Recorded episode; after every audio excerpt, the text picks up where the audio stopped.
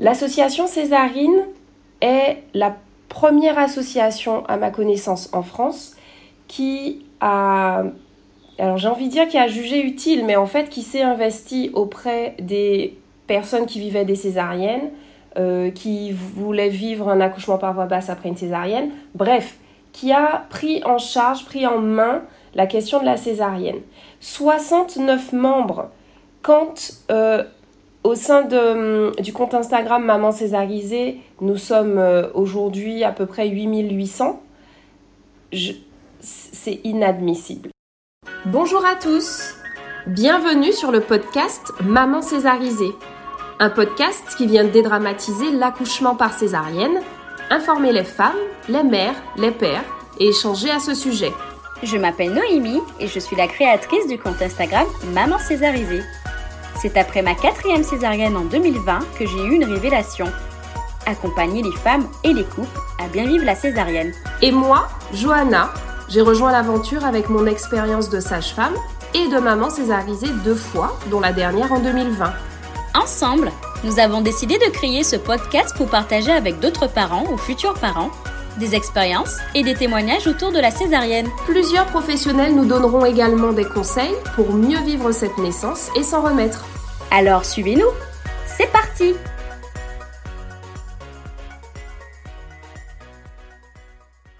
Nous tenons à vous rappeler que la quasi-totalité des témoignages que nous avons recueillis l'ont été à distance. Alors nous sollicitons de votre bienveillance et de votre indulgence concernant la qualité sonore de certains épisodes. C'est entre excitation et déception que je vous retrouve pour l'épisode numéro 12, le dernier de cette première saison du podcast Maman Césarisée. J'ai l'immense honneur de recevoir Karine, coprésidente de l'association Césarine.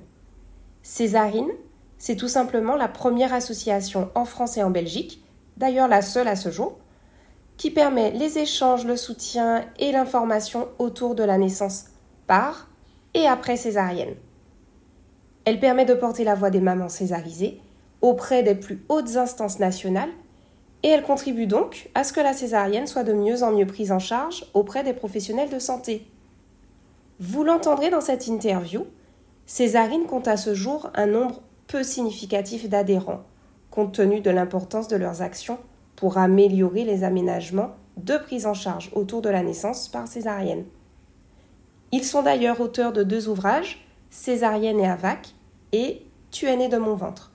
Ces deux ouvrages sont disponibles sur leur site internet césarine.org. Vous l'entendrez dans cet épisode, Maman Césarisée lance un appel pour adhérer à l'association donc n'hésitez pas à nous retrouver sur le compte Instagram maman.césarisée pour en savoir un peu plus. Nous avons besoin de vous pour que les choses bougent encore plus. Alors soutenons l'association Césarine. Bonne écoute. Bonjour Karine. Bonjour Johanna. Comment allez-vous? Mais très bien, merci beaucoup et merci beaucoup pour votre invitation. Je suis ravie d'être avec vous aujourd'hui. Ben, avec grand plaisir, c'est vraiment moi qui suis honorée de vous recevoir sur le podcast Maman Césarisée. Euh, là, on, on enregistre ensemble et c'est le dernier épisode de la première saison. Donc, comment mieux finir euh, en beauté? Vraiment, il n'y avait pas mieux. Euh, c'est vraiment un honneur pour moi de vous recevoir parce que vous êtes coprésidente de l'association Césarine, la seule association à ma connaissance, en tout cas celle que je connais depuis euh, bien 15 ans maintenant, puisqu'elle a un petit peu bercé, euh, on va dire qu'elle a bercé mes études de sage-femme. Et donc, euh, vraiment, c'était très important pour nous de vous recevoir dessus, qu'on puisse aborder plusieurs sujets qui, je sais, vous tiennent également à cœur. Et donc, pour ceux qui ne connaissent pas l'association Césarine, alors déjà, je serais outrée qu'on ne sache pas que cette association existe je vais vous demander de vous présenter, Karine, vous, ainsi que l'association Césarine. Qui est Césarine? Qui se cache derrière Césarine? Et comment est née cette association? Alors, euh, donc j'interviens aujourd'hui en tant que effectivement coprésidente de Césarine, qui est une association euh, loi 1901 et déclarée d'intérêt général euh, autour de la naissance par et après césarienne. je, suis, je suis maman de quatre enfants qui sont tous nés par césarienne. À l'origine, cette, cette, cette association était une liste de discussion sur Internet, une mailing list, qui avait été fondée par une femme qui avait eu euh, trois césariennes et ensuite trois accouchements par voie basse et elle avait cette expérience d'être animatrice pour une association de soutien euh, à l'allaitement. Et donc elle avait l'expérience de l'animation de groupe. Et elle se disait qu'il y avait quelque chose à faire autour de la césarienne parce que dans les groupes euh, qu'elle animait il y avait parfois des femmes qui étaient concernées par la césarienne et qui étaient en grande souffrance. Donc elle a créé cette liste pour rassembler ces femmes. Et euh, donc là je vous parle on est au début des années 2000 hein, on est à l'aube des, des forums de discussion sur internet et donc cette liste était un petit peu connue, c'est-à-dire que quand on arrivait sur des forums et qu'on avait une question relative à la césarienne, il se trouvait toujours quelqu'un pour indiquer cette liste. Et c'est comme ça que des femmes arrivaient sur euh, la liste. C'est comme ça que moi-même, je suis arrivée sur cette liste, euh, après ma deuxième césarienne. Et donc euh, bah là, il y avait en fait de l'échange par la discussion, du soutien, par l'expérience vécue et partagée. Et euh, parce que ces femmes avaient parfois très très mal vécu leur césarienne, et puis parfois elles se posaient des questions sur pourquoi c'était arrivé, comment ça s'était produit, et également elles avaient des interrogations pour le futur, parce que se profilait une nouvelle grossesse un nouvel accouchement. Elles souhaitaient une voix basse, ou parfois elles devaient à nouveau avoir une césarienne. Elles étaient en recherche d'informations. Et elles ne trouvaient pas autour d'elles le soutien, l'écoute et l'information dont elles avaient besoin. Voilà. Et euh, donc la fondatrice de, la liste avait dans l'idée de créer une association, mais elle ne souhaitait pas le faire seule. Elle savait que ce serait un gros travail, une grosse charge. Et donc, euh, quand il y a eu euh, suffisamment de femmes motivées pour participer à, cette, aventure, en fait, là, les statuts ont été déposés. Donc, Césarine a été créée officiellement en mai 2005. D'accord. Et ah pour ma part, j'ai rejoint le conseil d'administration à la fin de l'année 2005. Donc je suis euh, un petit peu un ancêtre. Enfin, Césarinus historicus. Parfait. Voilà.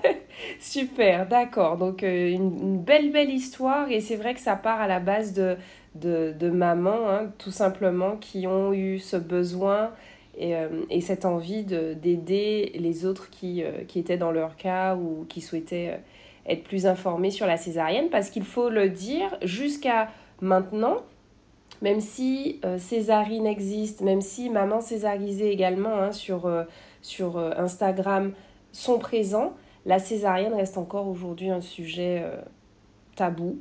on n'ose pas trop en parler et pourtant ça représente bien 20% des naissances en France. Donc par rapport à tout ça, comment est-ce que vous pourriez définir aujourd'hui vos missions euh, à Césarine?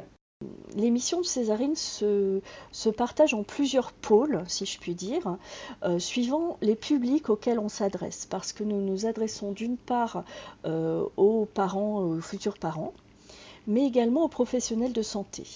Donc il y a un axe très important qui est toujours le soutien, l'écoute et l'information autour de la naissance par césarienne et après césarienne, donc la VAC ou ce qu'on appelle la césarienne itérative. Mais nous avons également euh, d'emblée euh, positionné l'association comme acteur de santé publique, c'est-à-dire que nous n'étions pas seulement des femmes meurtries par leur césarienne ou qui souhaitaient euh, être aidées, être comprises et échanger sur leur vécu, mais dans, dans, les fondatrices de Césarine, il y avait aussi cette volonté de faire changer les choses, des femmes qui souhaitaient agir pour influencer l'obstétrique euh, française, puis même francophone, hein, Belgique et euh, Luxembourg, euh, parce que en fait, tout simplement, entre entre 1980 et 2000, les taux de césarienne avaient doublé, c'est-à-dire que en 1980, on était à 10% de césarienne, en 2000, on était à 20%. Euh, il n'y avait pas grand-chose qui justifiait ces taux, c'est-à-dire que euh, on n'avait pas eu dans le même temps un doublement de la baisse de la mortalité euh, materno-fétale. Donc en fait, la hausse de césarienne ne se justifiait pas par moins de bébés qui mouraient à la naissance ou moins de femmes qui mouraient en couche. Donc on n'était plus dans de la bonne médecine et on était bien au-delà des taux préconisés par l'OMS, puisque l'OMS préconise de ne pas dépasser 15%. Et, et en fait, les taux continuaient d'augmenter Aujourd'hui, se sont stabilisés, on est entre 20 23%, donc c'est une bonne chose hein, déjà. Et voilà, donc en fait, on s'adresse donc d'une part aux parents et futurs parents, mais aussi aux professionnels de santé en formation ou en activité. Nous participons à des groupes de travail. Régulièrement, nous sommes conviés à participer à des groupes de travail autour de la césarienne ou de l'accouchement euh, en cas d'utérus cicatriciel. Euh, ce qui nous permet d'avoir réellement une action euh, en termes de, d'acteurs et, de, porter la voix des femmes césarisées auprès des professionnels de santé. D'accord, ok. Bah ça, euh, ça me semble être la solution, effectivement, pour changer un petit peu les choses. Ça passe euh, bien évidemment par les professionnels, par euh, les pratiques, et vous travaillez à ce niveau-là en étroite collaboration, hein, si, si, on peut dire ça comme ça, avec les professionnels de santé. Et oui, tout à fait. Comment est-ce que aujourd'hui vous avez l'impression que ça évolue euh, tant au niveau des professionnels qu'au niveau des retours que vous avez euh, des parents euh, sur les forums, puisque vous avez un forum sur, sur le site de l'association et un groupe Facebook, me semble-t-il. Oui, nous avons des outils, des, des, médias qui nous permettent de, renforcer nos actions. Euh, nous avons effectivement un forum que nous avons mis en place sur le site de l'association. Euh, sur ce forum, il y a 8960 euh, membres, donc c'est énorme. Oui, c'est un, média qui est un petit peu démodé le forum. Hein. Euh, aujourd'hui, euh, on n'est plus dans l'instantanéité des réseaux sociaux, mais par contre, pour, pour le, sujet de la césarienne, c'est un, euh, c'est très, c'est très indiqué. Ça permet d'avoir des, des, discussions au long cours avec les participantes, de pouvoir revenir sur sa discussion, d'y ajouter des choses, ce qui permet un suivi, voilà, sur la durée. Le forum est d'accès public, alors semi-privé, c'est-à-dire que quand vous vous inscrivez, il y a quand même une validation manuelle pour éviter le voyeurisme ou les trolls. Ça peut toujours arriver. donc voilà, on protège en fait, on essaye de proposer un espace sécur où les femmes pourront aller déposer un vécu qui est parfois douloureux, qui est parfois traumatique. Donc le but n'est pas non plus de l'exposer euh, sur la place publique. Voilà. Nous avons également un groupe Facebook où il y a actuellement euh, 4700 membres à peu près, ah donc c'est effectivement c'est beaucoup. Aussi. Et euh, il arrive des personnes tous les jours hein, sur le groupe, euh, donc euh, avec une équipe de modération pour pouvoir justement, pareil, sécuriser l'espace, enfin le, plus que, que l'on peut, pour permettre justement que, que, que les je dis les femmes parce que c'est principalement, euh, principalement des femmes. Hein. Il y a quelques papas qui se sont adressés à nous euh, parfois, mais euh, bon, plutôt dans, dans le féminin. D'accord, ok. D'accord. Donc, est-ce que, juste alors, une parenthèse, mais combien est-ce que vous comptez de membres à l'heure actuelle au sein de Césarine? Eh bien, paradoxalement, assez peu, c'est-à-dire qu'en tant que membre cotisant, euh, on a compté avant, euh, avant de faire le podcast, nous sommes 69. Il y a 69 personnes qui ont cotisé cette année euh, civile, donc c'est assez peu. Et comme membre actif, c'est-à-dire des personnes qui vraiment s'investissent pour porter les projets de l'association, nous sommes 11. Et en fait, c'est peu parce que en termes de représentativité, euh, il y a vraiment presque un problème de légitimité parce qu'aujourd'hui, 20% ben, de 7 à 800 000 naissances par an. Et quand on nous demande vous êtes combien? Ben, 69. Euh, c'est pas très aidant pour, euh, pour la légitimité que nous avons, alors que notre message est très important et que quand on cumule effectivement les membres du forum et les membres du groupe Facebook, on est plus sur un chiffre en rapport. Bien sûr. Alors Karine, on va s'arrêter là. On va faire juste une petite pause.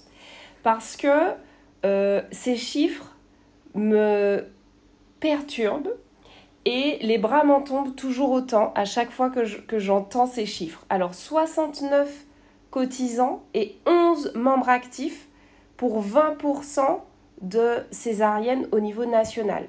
Alors, à tous ceux et toutes celles qui écoutent cet épisode de podcast. L'association Césarine est la première association, à ma connaissance, en France qui a, alors j'ai envie de dire qui a jugé utile, mais en fait qui s'est investi auprès des personnes qui vivaient des césariennes, euh, qui voulaient vivre un accouchement par voie basse après une césarienne. Bref, qui a pris en charge, pris en main la question de la césarienne. 69 membres quand euh, au sein hum, du compte Instagram Maman Césarisée, nous sommes euh, aujourd'hui à peu près 8800, c'est inadmissible. Vraiment, le mot qui me vient est inadmissible. Alors, en toute bienveillance et avec tout mon cœur, je souhaite réellement qu'après avoir écouté cet épisode, vous puissiez vous rendre sur le site de l'association Césarine euh, je vous le mettrai en lien dans la description de l'épisode de podcast. Et que tout simplement vous adhériez à l'association. En plus, Karine, euh, l'adhésion à l'association, il me semble qu'elle est libre. Ça veut dire qu'il n'y a pas de, de, Il n'y a pas de montant minimal. Il n'y a pas de montant. Euh, le, montant est, enfin, même si vous cotisez 1 euro, ça, ça nous permettra de vous compter comme membre adhérent. Euh, le, en moyenne, les, adhérents donnent 20 euros. Oui. Mais il n'y a vraiment pas de minimum et chaque, euh, chaque adhésion donne droit à la réduction d'impôts puisque nous sommes déclarés d'intérêt général. Donc c'est aussi un point qu'il faut souligner. Exactement. Alors ce qu'il faut comprendre dans le fait d'adhérer à l'association, c'est que euh, l'association participe activement auprès des professionnels de santé, auprès des instances supérieures, euh, l'instance euh, suprême, je le dis avec le sourire, mais auprès de l'État, euh, si l'association césarine compte de plus en plus de membres, la voix de la césarienne sera plus facilement représentée. Et en fait, tout ce que vous nous racontez tous les jours sur le compte Instagram Maman Césarisée, tous ces vécus, toutes ces demandes que vous nous faites, pourront être portés de manière plus légitime par cette association. 69 membres, moi qui suis euh, professionnel médical et qui ai fait un petit peu de, euh, de recherche, etc., 69, euh, c'est trop peu. C'est trop peu. Quand on arrive au niveau national avec 69 membres, c'est trop peu. Alors, vraiment, je lance un challenge pour que, à la fin de l'été, l'association Césarine compte au minimum 500 membres. Je suis gentille, 500, parce que je pense qu'on peut euh, atteindre le double assez facilement. Mais c'est un réel challenge et je vous invite à taguer, je vais vous mettre en post Instagram un petit, euh, template pour que vous puissiez taguer l'association Césarine et le fait que vous ayez adhéré à l'association. C'est très très important au-delà des cotisations puisqu'il n'y a pas de montant minimum. C'est vraiment la voix de la césarienne qui doit être portée au plus haut, euh, qui doit être portée auprès des professionnels afin que la césarienne soit réellement reconnue comme un accouchement, un vrai accouchement, et que sa prise en charge, que les aménagements qui peuvent être apportés soient généralisés. Je referme la parenthèse, Karine.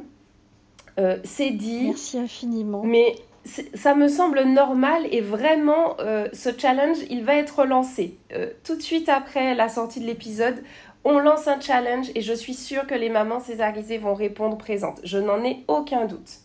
Alors du coup cette petite parenthèse étant faite qu'est-ce que vous avez vous depuis plusieurs années comme retour des parents surtout des parents en fait euh, par rapport à la césarienne? Est-ce que vous avez l'impression qu'il y a une évolution dans la prise en charge euh, C'est au moins ces dix dernières années, mais pourquoi pas les années euh, les plus récentes Qu'est-ce que vous avez comme retour? Alors oui, nous avons vu une évolution dans la prise en charge, avec notamment très clairement la mise en place du dialogue entre les parents et les professionnels de santé. le projet de naissance, aujourd'hui, euh, est devenue une pratique courante. Euh, ça n'était pas le cas il y a 15 ans quand on a créé l'association, où les projets de naissance étaient accueillis avec euh, étonnement ou, suspicion. Oui. Aujourd'hui, vous pouvez arriver à la maternité avec un projet de naissance par voie basse et également présenter un projet de naissance par césarienne. Donc ça montre quelque chose de très positif qui est vraiment une, une mise en place du dialogue entre les parents et les équipes. Et ça, c'est très très positif. Sur le plan de la prise en charge de la césarienne, on a vu une évolution des pratiques euh, à la fois sur le plan technique euh, et aussi sur les aménagements. Alors par rapport au plan technique, c'est principalement la remise au, goût du jour de la césarienne extra-péritonéale, euh, qui est une technique ancienne. Hein, elle, est, connue depuis très exactement 1823. D'accord. C'est ah une technique qui a deux siècles, mais qui est très très peu pratiquée, elle est toujours assez peu pratiquée d'ailleurs, mais elle commence à être assez connue parce qu'elle permet notamment une récupération beaucoup plus rapide. Donc ça c'est le plan technique. Euh, le plan des aménagements de confort et humain autour de la césarienne également est un autre versant euh, très important qui est lié précisément à cette mise en place du dialogue. C'est-à-dire que les parents arrivent avec une liste de, de, choses qu'ils aimeraient avoir et, euh, et donc ça, bah, ça permet à l'équipe de, voilà, de dialoguer, éventuellement de staffer, euh, c'est-à-dire de passer le dossier devant l'équipe quand il y a des demandes un peu particulières. Mais aujourd'hui, du coup, ça permet que les médecins ne soient pas surpris quand on demande que l'autre parent aille au bloc. Et oui. Ça, il y a, il y a 10-12 ans, c'était très très exceptionnel.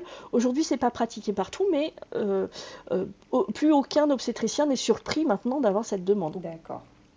Euh, on a des aménagements autour d'avoir un bras détaché, par exemple, mhm. puisqu'on attache les bras de la maman pendant la césarienne. Mhm. Le pot à pot bloque également durant les sutures. L'absence de séparation maman-bébé ou maman-bébé, l'autre parent, post-césarienne, durant la, phase de surveillance. Voilà, tous ces aménagements humains qui sont euh, des aménagements de confort, mais également des aménagements vraiment d'humanité pour transformer ce qui est une chirurgie en naissance. Mhm. Euh, ça, on l'a vraiment vu évoluer. Voilà. Mais ce qu'il faut souligner, et c'est un gros mais, c'est que les pratiques varient d'un établissement à l'autre. Donc ça ne permet pas de dire que cette évolution s'est généralisée. D'accord, ok. Et et dans, le même, euh, dans la même idée, vous ne voyez pas du coup de différence entre l'hôpital public, l'hôpital privé? Est-ce que ça, c'est quelque chose qui, qui revient ou pas dans les retours que vous avez euh, des parents? Alors, euh, il y a une idée répandue qu'il y aurait un clivage public-privé avec des taux de césarienne très élevés dans les maternités privées versus moins élevés dans les établissements publics. Euh, nous, de ce que nous constatons, ça n'est pas aussi binaire. Euh, certes, certaines cliniques privées ont des taux de césarienne très importants. Euh, quand vous avez 40% de taux de césarienne dans une maternité privée, on peut clairement se demander, se poser la question de la pertinence et de l'indication réelle de certaines césariennes. mais on a également des maternités privées qui font des gros efforts euh, de, euh, par rapport à leur pratique euh, pour essayer de diminuer les césariennes. D'accord. il y a également, en fait, dans les hôpitaux, des, grandes maternités publiques qui font énormément d'accouchements par an, où parfois le manque de personnel fait que les césariennes sont aussi nombreuses. Euh, c'est renforcé par la fermeture des petites maternités euh, qui ne faisaient entre guillemets pas assez d'accouchements par an et qui ont été fermées. Donc ça, ça a encore accentué cette tendance. Euh, de, de, grands, grands hôpitaux où, alors je, n'aime pas cette expression, mais on les qualifie d'usines à bébés. et en fait, effectivement, quand on a une espèce de turnover comme ça énorme, bah, bah, on se retrouve avec des taux de césarienne assez élevés.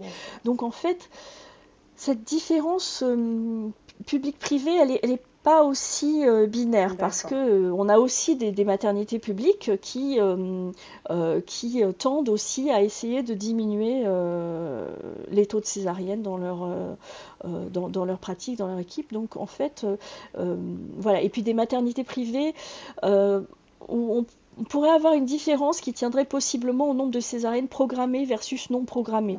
C'est-à-dire que certaines maternités qui sont moins bien équipées en matériel de réanimation néonatale, par exemple, pourraient avoir euh, recours à des pratiques de précaution, de, programmation de césarienne ou de programmation de déclenchement qui peuvent bah, du coup se terminer en césarienne, qui serait de l'ordre de la précaution.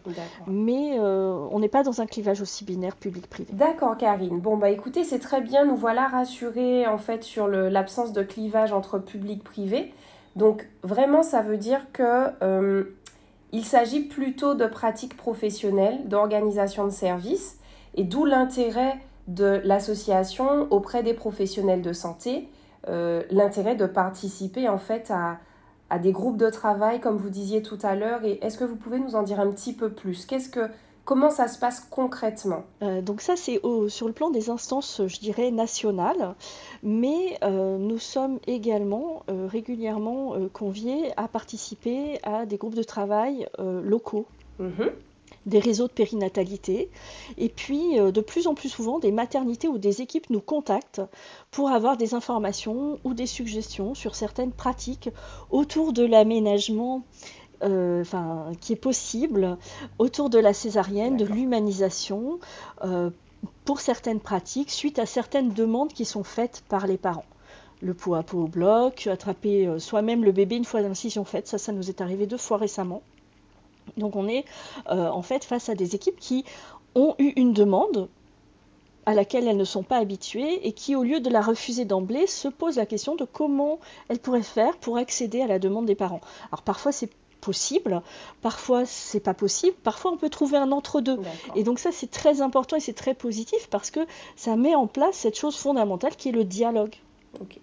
Et à partir du moment où on se sent entendu par l'équipe qui nous accompagne, on va devenir acteur de, son accouchement, acteur de sa césarienne, acteur de son AVAC. Et euh, de ce fait, les choses vont pouvoir être mieux vécues, même si à la finale, on n'a pas le mode d'accouchement que l'on avait souhaité au départ, mais quelque chose qui va être négocié, parfois modifié, mais qui, en tout cas, a plus de chances d'être bien vécu. Bien sûr. Euh, alors comment ça se passe concrètement? Euh, bah, Les premières fois, nous, avons rejoint des collectifs en fait interassociatifs autour de la naissance, notamment le CIAN, hein, le collectif mhm. interassociatif autour de la naissance, également la FAR, l'Alliance francophone pour l'accouchement respecté. Et euh, c'est comme ça que nous avons été connus, c'est-à-dire que dans ces instances-là, il y a eu l'information qu'il existait une association, n'avait qu'une, sur euh, la césarienne et la VAC. Et euh, quand se sont constitués des groupes de travail euh, sur ces thématiques-là et que l'équipe organisatrice souhaitait qu'il y ait des représentants d'usagers, nous avons été conviés. Et c'est comme ça qu'on a participé à des premiers groupes de travail, notamment à la Haute Autorité de Santé, euh, nous avons contribué à la rédaction de la plaquette d'information euh, césarienne, ce que toute femme devrait savoir. Et puis nous avons participé au groupe de travail euh, sur les indications de la césarienne programmée à terme. Et donc dans ces groupes de travail, il y avait des médecins, des médecins qui étaient des obstétriciens notamment, qui étaient actifs sur le plan euh, de l'obstétrique euh, française. Et ces médecins, du coup, ont eu connaissance de qui nous étions, de ce que nous faisions. Et comme dans ces groupes de travail, ça s'était bien passé et qu'on n'avait pas dit de bêtises, et que nous avions apporté en fait un plus, puisque nous leur apportons la voix de leurs patientes euh, et leur vécu, et ce qu'elles ressentent, et ce qu'elles souhaitent. et donc, en fait, ça leur donne de l'information. Et, et, du coup, bah, c'est comme ça qu'on a été un petit peu de façon un peu comme une cascade, invité à d'autres groupes euh, par la suite. Et c'est comme ça que nous avons participé, euh, par exemple en 2012, à la rédaction des recommandations pour la pratique clinique sur l'accouchement en cas d'utérus cicatriciel, qui a été préparé au Collège national des gynécologues obstétriciens français. Euh, où, nous étions vraiment partie prenante de, la rédaction de ces, de ces recommandations qui ah sont euh, aujourd'hui des, guidelines, hein. c'est-à-dire que euh, ce sont des principes que, que toutes les obstétriciens doivent suivre aujourd'hui. Voilà. Et, et, donc, par exemple, là, tout récemment, nous venons d'être sollicités pour participer à une étude prospective observationnelle comparative sur un plan national sur le mode d'accouchement des femmes qui présentent un utérus cicatriciel. Exactement, exactement. Mais du coup, les, les, parents, les femmes viennent vous voir, vous, sur le forum, euh, sur le groupe Facebook. Mais est-ce que vous pensez que les parents font un retour aux professionnels? Parce que ça aussi, c'est quelque chose qui paraît important. Vous êtes présent pour, euh, pour faire un petit peu ce lien, ce dialogue, mais est-ce que les parents eux-mêmes font des démarches, font des courriers, font un retour en fait de leur vécu lors des césariennes euh, euh, parfois, pas toujours. C'est-à-dire que parfois, le vécu de césarienne ne remonte pas immédiatement. On a euh, euh, des parents qui ont eu césarienne, qui Mhm. sont dans le, euh, dans le post-opératoire, dans le post euh, parfois d'une chirurgie qui a été vécue en urgence, et, et qui sont presque, enfin le contre-coup n'est pas encore arrivé. Oui. Il se produit parfois plusieurs mois après, donc bien après la visite post, de, de- la visite dite de suite de couche. Et euh, parfois, la, la- la- la mère euh, n'a pas eu le temps de faire ce retour à son obstétricien Mhm. qu'elle ne le voit plus et euh, du coup ça peut remonter aussi parfois quelques années après lors de la grossesse suivante par exemple. vrai. Donc à ce moment-là euh, l'interlocuteur que, que, que cette femme va chercher, bah, ce sera plutôt euh, nous. Euh, les parents qui font des courriers, il y en a. En général, ce sont des parents qui sont très en colère. En à saisissent la commission des usagers euh, de la maternité. Parfois, ils saisissent les instances représentatives. Et bah, on est sur des, des choses qui sont conf- conflictuelles. Donc, c'est dommage. Et, euh, et donc, bah, du coup, euh, quand, quand les, les obstétriciens sont saisis de ce type de, de démarche, euh, bah, d'une certaine façon, ils sont sur la défensive parce qu'on les accuse. Bien sûr. Alors que nous, nous pensons que les informer pour les interroger sur leur pratique serait sans doute plus productif. D'accord. Ok. Après, il y a aussi des cas où euh, clairement une démarche euh, s'impose, une démarche de médiation, voire une Oui. démarche de voilà juridique, euh, parce qu'il y a aussi parfois vraiment de, de réels abus. D'accord. Ok. Et est-ce que vous, du coup, vous intervenez dans ces médiations? Ça, ça vous est arrivé d'intervenir un petit peu euh, Oui? Oui, ça nous est arrivé. En général, euh, euh, le- les parents s'adressent souvent au CIAN, D'accord. mais ça nous est arrivé, oui, oui, d'être d'être saisis. oui. Ok, ça marche. Eh bien, écoutez, Karine, ma question suivante est très importante parce qu'on en a parlé tout à l'heure, voilà, un peu rapidement, mais j'aimerais vraiment qu'on revienne sur la césarienne extra-péritonéale. Est-ce que, pour vous, euh, ça pourrait être une des solutions euh, qui contribuerait à mieux vivre euh, la césarienne? Et puis, comment est-ce que vous, aujourd'hui, au sein de l'association, par rapport au retour, comment est-ce que vous avez l'impression qu'elle se développe, si c'est le cas, j'espère Alors, euh, effectivement, la césarienne extra-péritonéale est vraiment sur le devant de la scène aujourd'hui. On en parle beaucoup dans les médias notamment. Euh, alors, pour la résumer, c'est une technique opératoire. hein. C'est vraiment une technique chirurgicale euh, qui va consister à contourner le péritoine au lieu de l'inciser. Donc, comme je vous le disais, elle est connue depuis deux siècles, mais elle n'était plus du tout pratiquée. Et c'est seulement depuis quelques années que des obstétriciens la remettent en avant Mhm. principalement parce qu'elle permet une récupération beaucoup plus facile, rapide, moins douloureuse. Euh, vous pouvez être debout deux heures après une césarienne extra-péritonéale, du fait que le péritoine n'a pas été incisé. Ça entraîne beaucoup moins de douleurs post-opératoires, une meilleure récupération, euh, moins de journées d'hospitalisation également. Et c'est ce qui, je pense, va contribuer à la diffuser, parce que bah, moins de journées d'hospitalisation, c'est euh, c'est un bénéfice en termes de santé publique et pas Bien juste sûr. un bénéfice en termes de santé personnelle femme, de oui. la femme qui a eu cette césarienne. Voilà. Pour qu'elle se diffuse, il faut que les obstétriciens se forment parce qu'aujourd'hui, nous, de notre retour, il y a actuellement en France seulement une dizaine d'obstétriciens qui euh, travaillent à la diffuser et à la faire connaître. Aujourd'hui, en, en, formation chirurgicale, ce n'est a priori pas cette technique-là qui est enseignée. Donc, bien évidemment, voilà, pour qu'elle se diffuse, il faut que les obstétriciens se forment. Et les obstétriciens sont, enfin, des retours que nous avons, nous, ils sont un petit peu frileux oui. à, à- à pratiquer cette césarienne, tout simplement parce que ben, quand vous maîtrisez très bien une technique opératoire, vous allez avoir naturellement tendance à la privilégier parce que vous la maîtrisez très bien. Et donc, de fait, ça, in- ça induit une, baisse des risques Bien de sûr. cette technique-là. Donc, il faut qu'elle se, il faut qu'elle se diffuse par la pratique, en fait. Euh, pour autant, on ne peut pas non plus la généraliser parce que euh, certaines situations font qu'elle est contre-indiquée. Donc il faut savoir que vous ne pourrez pas avoir une césarienne extra-péritonéale dans n'importe quelle, enfin dans toutes les circonstances. Euh, par exemple, la grande urgence obstétricale euh, ne permet pas d'avoir une césarienne extra-péritonéale. Pourquoi? Parce que euh, en fait, il faut quelques minutes de dissection extra-péritonéale supplémentaire. Et parfois, ces quelques minutes ne sont pas envisageables quand on est sur un geste de sauvetage. D'accord. Euh, parce que euh, une césarienne extra-péritonéale est un peu plus longue à pratiquer. Donc quand on est sur ce qu'on appelle un code rouge, où en fait euh, c'est la césarienne en extrême extrême urgence pour sauver soit la mère soit l'enfant, le, code rouge c'est un quart d'heure entre le moment où on prend la décision de césarienne et la naissance de l'enfant. Et un quart d'heure c'est le maximum, c'est-à-dire que si c'est cinq minutes c'est mieux. Donc on n'aura pas le temps de faire une extra-péritonéale. Voilà. Il y a d'autres situations aussi où ce ne sera pas possible parce que, euh, par exemple, quand on a un maximum de, confort et de jours chirurgical qui est nécessaire, par exemple, s'il faut ouvrir plus euh, un placenta prévia antérieur, c'est-à-dire quand vous avez un placenta qui est placé devant le bébé sur l'ouverture du col, euh, ben là, il faudra faire une plus grande incision et du coup, ce ne sera pas possible de, faire une, une extra-péritonéale. Euh, également, euh, suivant la, position du bébé, ce qu'on appelle la présentation fétale, c'est-à-dire la façon dont le bébé se présente, mhm. euh, sachant que la présentation de la tête est la plus courante, mais ça n'est pas toujours comme ça.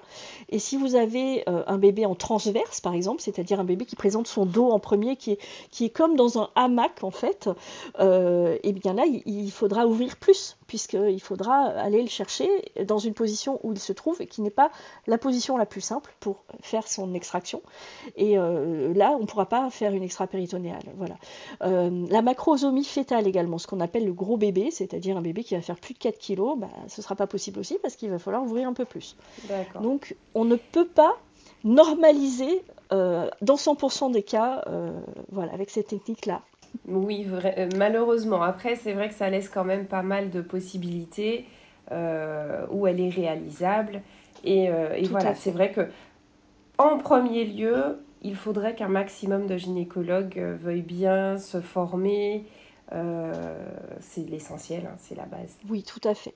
Pour autant, si on n'a pas une extra-péritonéale, ça ne veut pas dire que nous n'aurons pas une belle césarienne, c'est-à-dire que à partir du moment où vous avez euh, une sédation qui est bien menée, avec une bonne prise en charge de la douleur, si en post-opératoire euh, vous dites euh, j'ai mal et qu'on prend bien correctement en charge votre douleur, c'est-à-dire qu'on ne vous donne pas juste du paracétamol alors qu'on vient de vous ouvrir le ventre, ben, du coup le vécu maternel va pouvoir être bon. Si la douleur est bien maîtrisée, il n'y a aucune raison pour que, oui, même si le premier lever va être un peu plus tardif, il n'y a pas de raison pour que ce soit entre guillemets une mm. mauvaise césarienne. Tout à fait.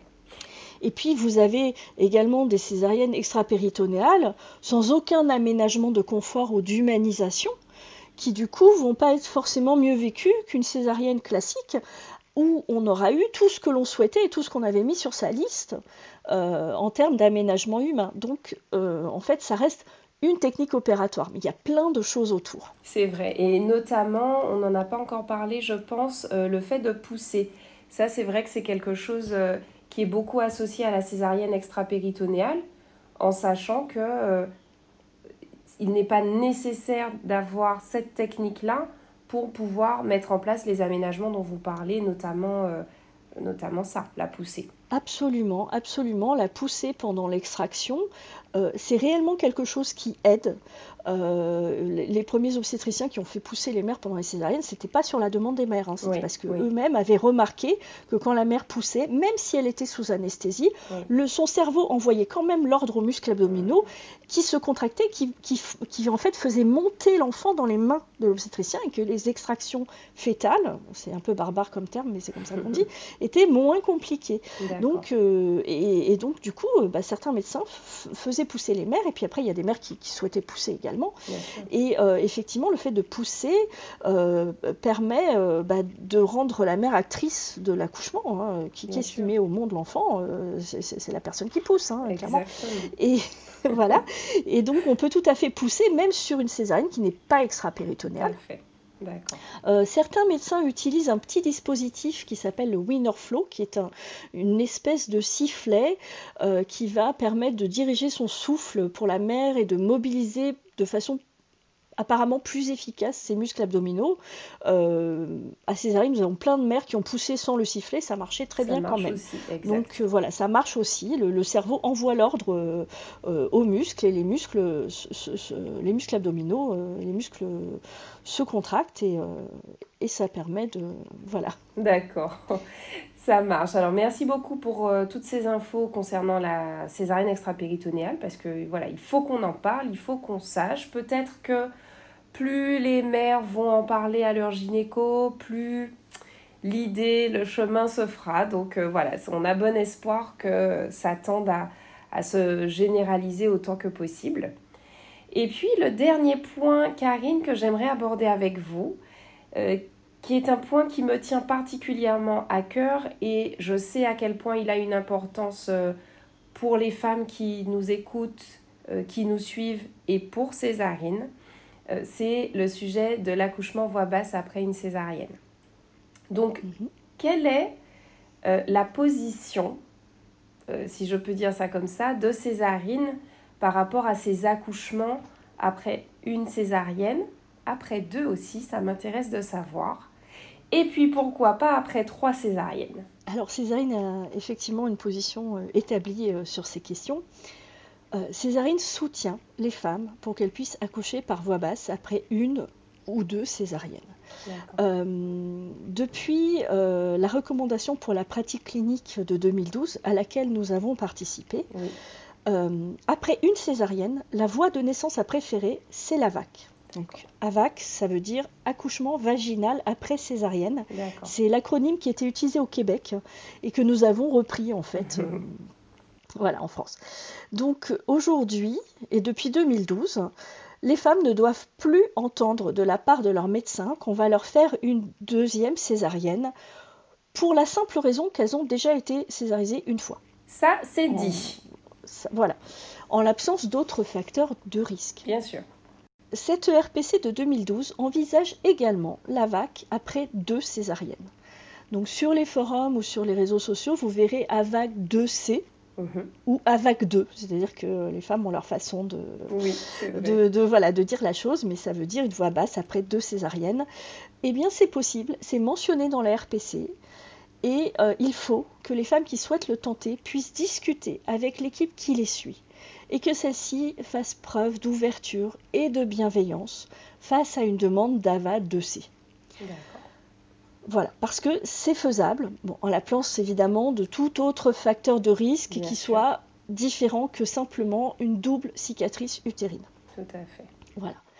Par contre, concernant euh, la, voix basse après trois césariennes, euh, les, les, obstétriciens ne suivent plus au-delà euh, suite aux recommandations de 2012.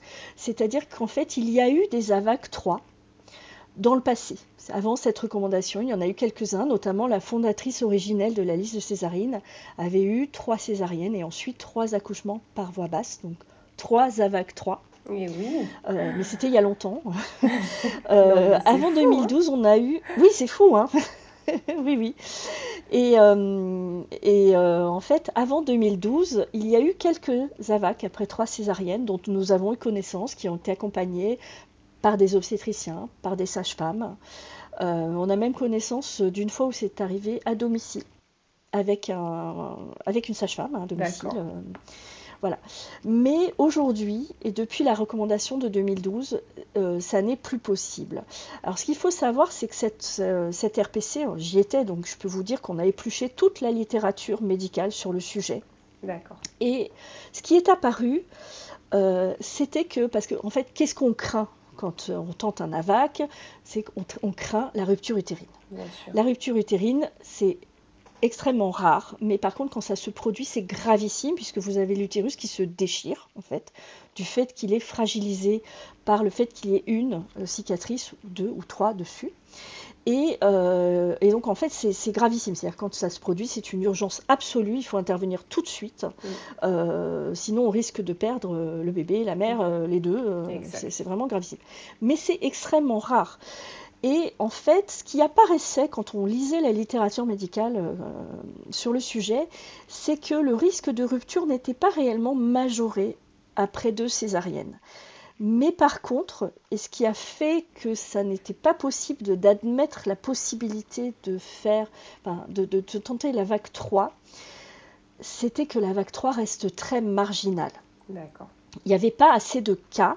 Et ce que l'on recherche quand on fait ce genre de, de, texte, en fait, hein, euh, fondateur d'une pratique entière, euh, c'est ce qu'on appelle le niveau de preuve. C'est-à-dire qu'on exige un certain nombre d'assurances, et notamment des cas précédents. Et pour la vague 3, il n'y avait pas assez de cas, tout simplement parce que bah, un AVAC 3, ça implique qu'il y ait eu déjà trois césariennes avant, donc trois grossesses au moins. Et en fait, aujourd'hui, dans nos sociétés, des femmes qui ont quatre enfants sont, enfin, sont rares de fait. Bien sûr, bien sûr. Donc, des femmes qui ont eu déjà trois césariennes, qui démarrent une quatrième grossesse et qui vont en plus tenter une voix basse, elles sont encore plus rares. Et donc, il n'y avait pas assez de cas pour créer ce que l'on appelle le niveau de preuve suffisant pour dire c'est sans risque, on peut le tenter. Donc, nous, le déplorons réellement parce que dans l'absolu, oui, ce serait possible. Les, chiffres de rupture ne faisaient pas ressortir un risque augmenté. Mais il manquait là un niveau de preuve. Alors, ce qui est rassurant, c'est que si jamais vous êtes dans ce cas, c'est-à-dire que vous préparez une quatrième césarienne et puis tout d'un coup, vous perdez les os, vous mettez en travail, je vous dis ça parce que ça m'est arrivé personnellement. Euh, ça, va, tout va bien. Votre utérus ne va pas exploser comme dans Alien. Vous avez le temps d'aller à la maternité pour faire votre césarienne. Voilà. Je voudrais quand même rassurer là-dessus. La rupture utérine ne se produit. Enfin, on ne va pas dire qu'elle est imprévisible. Euh, il y a des signes d'appel. En général, après, on constate qu'il y avait des signes d'appel qui ont été plus ou moins euh, entendus. On n'en a peut-être pas tenu compte, mais en général, quand il se produit une rupture, on s'aperçoit, quand on redéroule l'historique, qu'il y avait des signes d'appel. Donc, euh, voilà, on, peut euh, se rassurer sur le fait que euh, il, peut, ou même après deux césariennes, on peut entrer en contraction sans flipper, parce que le stress est un facteur perturbateur. Voilà. Et oui. donc il faut quand même, voilà. Mais par contre, ce que nous souhaiterions, c'est qu'il faut que les femmes césarisées ne soient plus regardées comme une pathologie ambulante, un risque, euh, un utérus sur, euh, cicatriciel sur pattes avec des antécédents de césarienne, et que l'information sur la VAC soit claire, précise, non anxiogène. qu'on arrête de brandir la rupture utérine comme une épée de Damoclès au-dessus de la tête des femmes et qu'on leur impose des conditions de, d'AVAC qui seront parfois antiphysiologique, c'est-à-dire quand on vous impose une péridurale, alors que tout le monde sait que la péri ralentit le travail, euh, qu'on exige une dilatation d'un centimètre par heure, comme dans les livres, alors que bon, c'est très bien que la dilatation, enfin voilà, c'est physiologique, même si euh, une, une, une, femme avec un utérus cicatriciel, on n'est plus dans, tout à fait dans la physiologie puisqu'il y a une cicatrice utérine, mais on peut tout à fait avoir un AVAC physiologique avec un déroulement qui va se passer normalement, vous perdez les os, vous mettez en travail, ça contracte, votre col se dilate, vous arrivez à complète, vous poussez, le bébé naît, et, on a un déroulement en fait, euh, voilà, qui, se passe comme ça doit le faire. Voilà.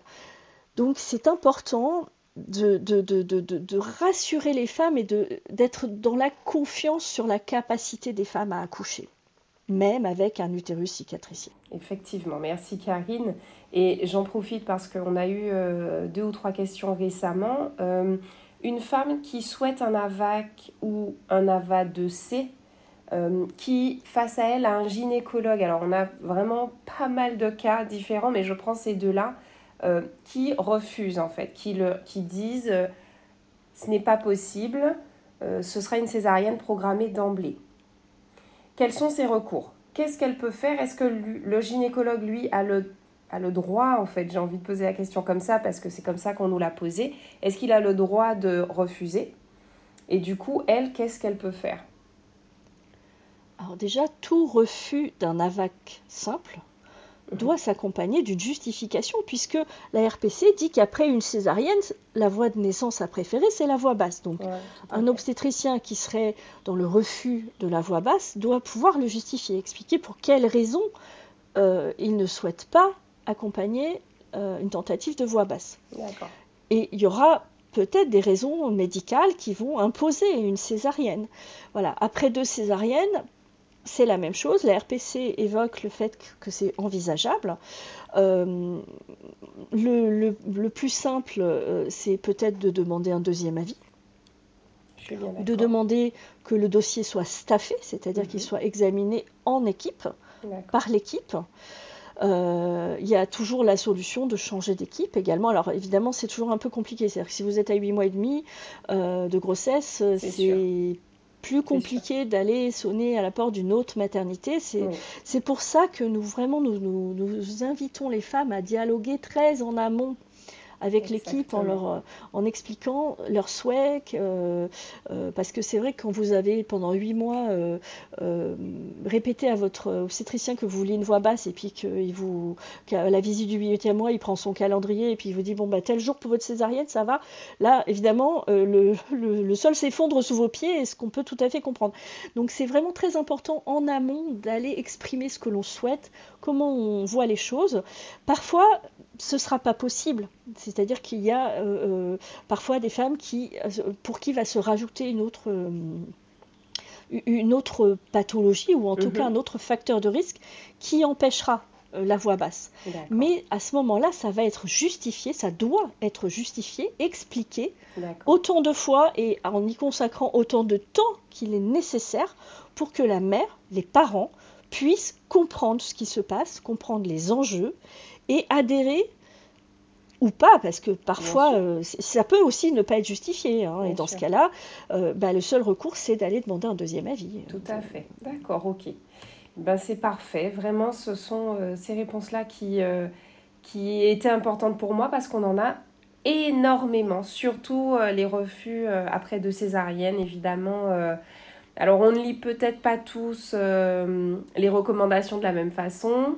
Euh, je pense que les professionnels fonctionnent beaucoup aussi avec leurs propres craintes, donc euh, voilà, il faut, entendre aussi. Mais en tant que future maman, je pense que c'est important de, de se faire confiance et d'avoir tous les éléments. Une fois qu'on a tous les éléments, que ce sont des informations euh, qui ont été données de manière éclairée, on prend en charge ce qui va se passer. S'il faut changer d'équipe, on change d'équipe. Euh, et, il n'est pas question d'avoir de regrets euh, sur quoi que ce soit. Donc, Karine, encore mille fois merci d'avoir euh, accepté de participer à ce dernier épisode de, Maman Césarisée. J'en suis ravie. Merci infiniment pour votre invitation.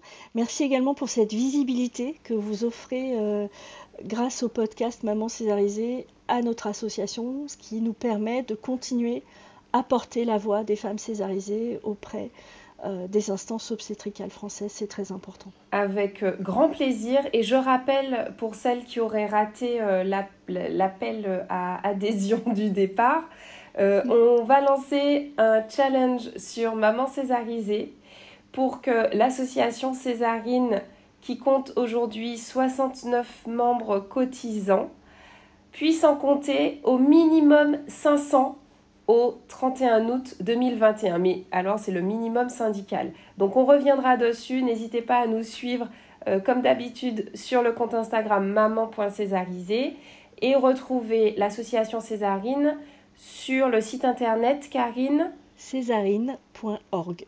C'est parfait. Je vous remercie beaucoup et à très très bientôt. Merci beaucoup, à bientôt. Nous espérons sincèrement que ce dernier épisode de la saison 1 vous aura plu. Si c'est le cas, nous serions ravis de pouvoir vous lire en commentaire sur votre plateforme préférée, comme Apple Podcast, et laisser 5 étoiles.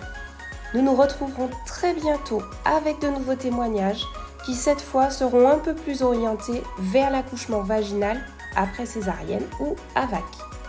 En attendant, retrouvez-nous sur notre compte Instagram maman.césarisé. Vous y trouverez de nombreuses informations mais aussi un guide à télécharger pour se préparer à la césarienne, ainsi qu'un lien d'inscription à la masterclass de septembre pour préparer son AVAC. Alors à très vite, ciao